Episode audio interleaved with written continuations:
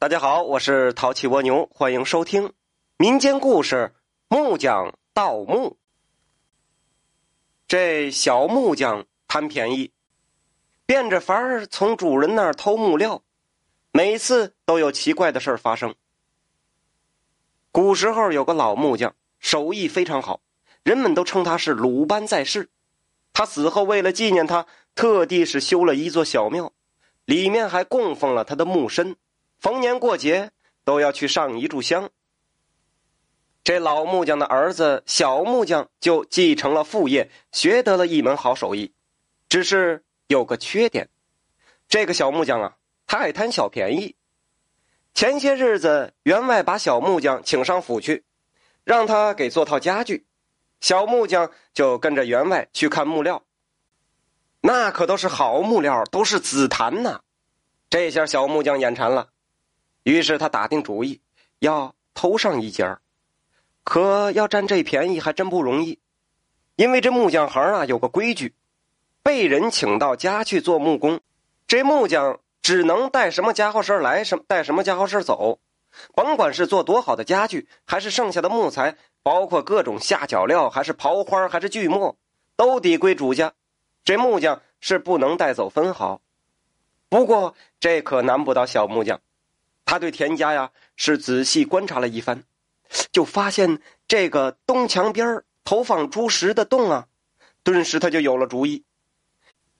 原来这个员外家养了几头猪，在院墙外是垒了猪圈，下人喂猪图方便，就在墙上凿了一个洞，把猪食和槽子伸出去一半，就这样啊，在院内倒上猪食，这墙外的猪就能吃到了。这小木匠就打上了这个洞的主意。他在做活的时候精打细算，省出了一小截木料，也不知道干嘛使，车成珠子盘串吗？不知道。然后在洞口旁边就挖了这么一个坑，把那截木料偷偷埋进去了。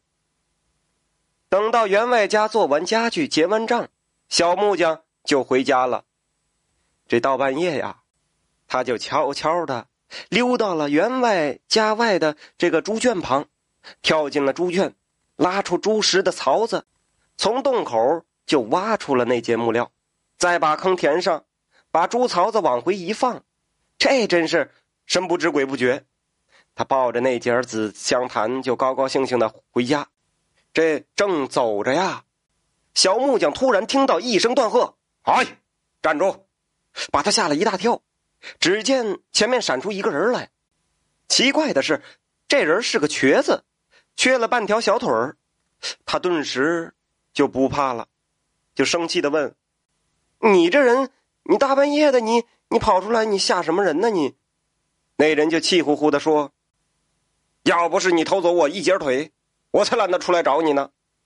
儿子，咱们不能坏了木匠行的规矩，快把木头放回去。”再说，你不还回去，我这条腿就残废了。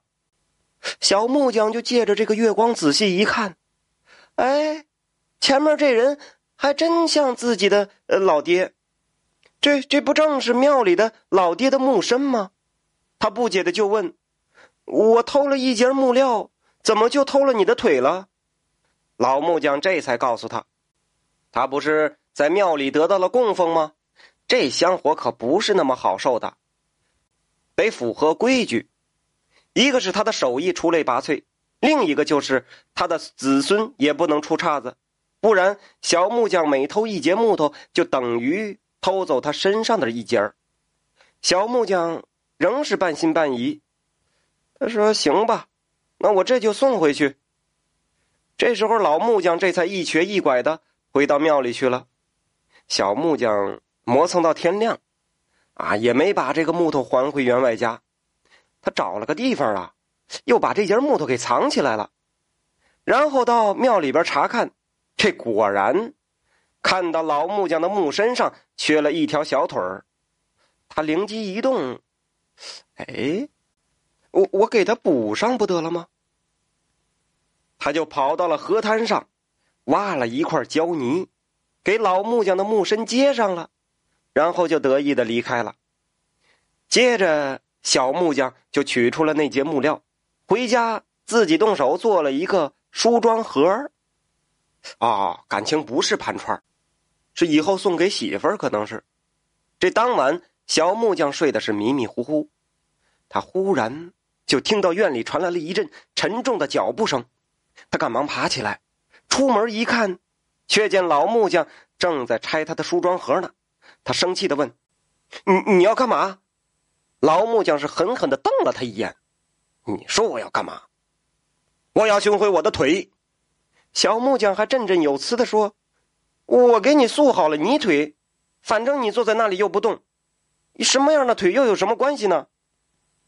老木匠这时候就正色道：“哼，我不光要我的腿，我还要告诉你，你再敢偷木头，我都会拿走，你偷多少也没用。”他很快就把梳妆盒给拆了。手里拿着那些木条、木板再把刨花和锯末都给寻来，通通就放在了手里一捏，又成了一截木头。然后说：“我给员外还回去。”说完，他就一瘸一拐的走了。小木匠气的是干瞪眼，却毫无办法。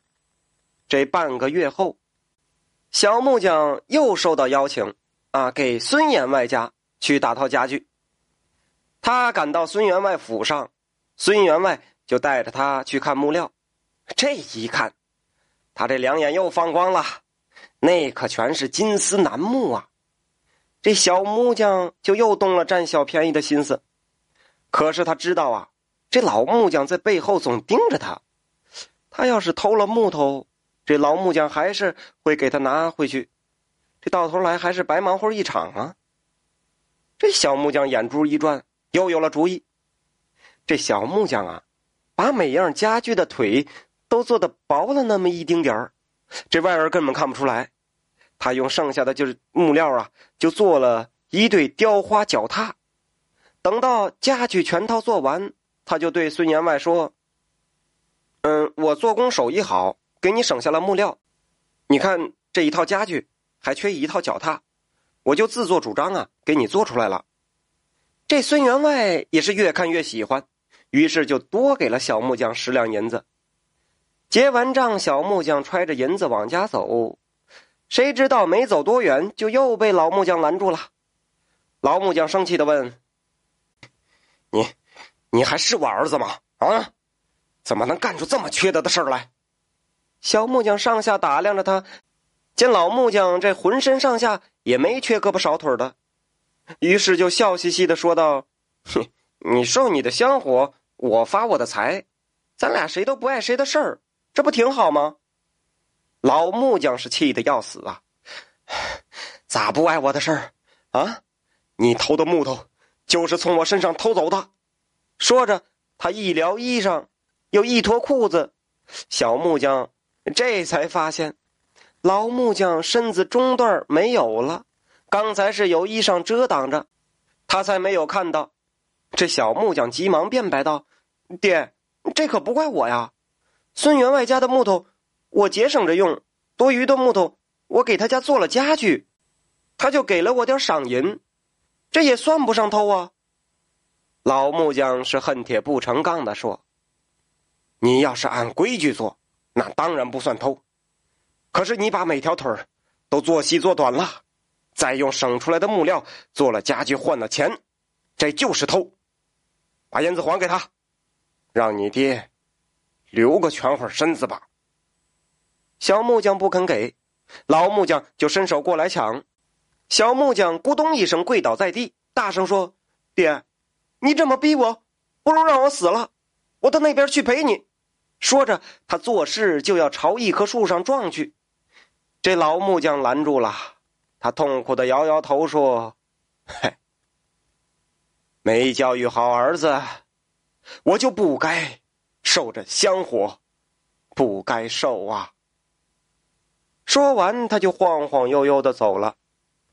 打那儿以后啊，这老木匠果然没有再找小木匠的麻烦。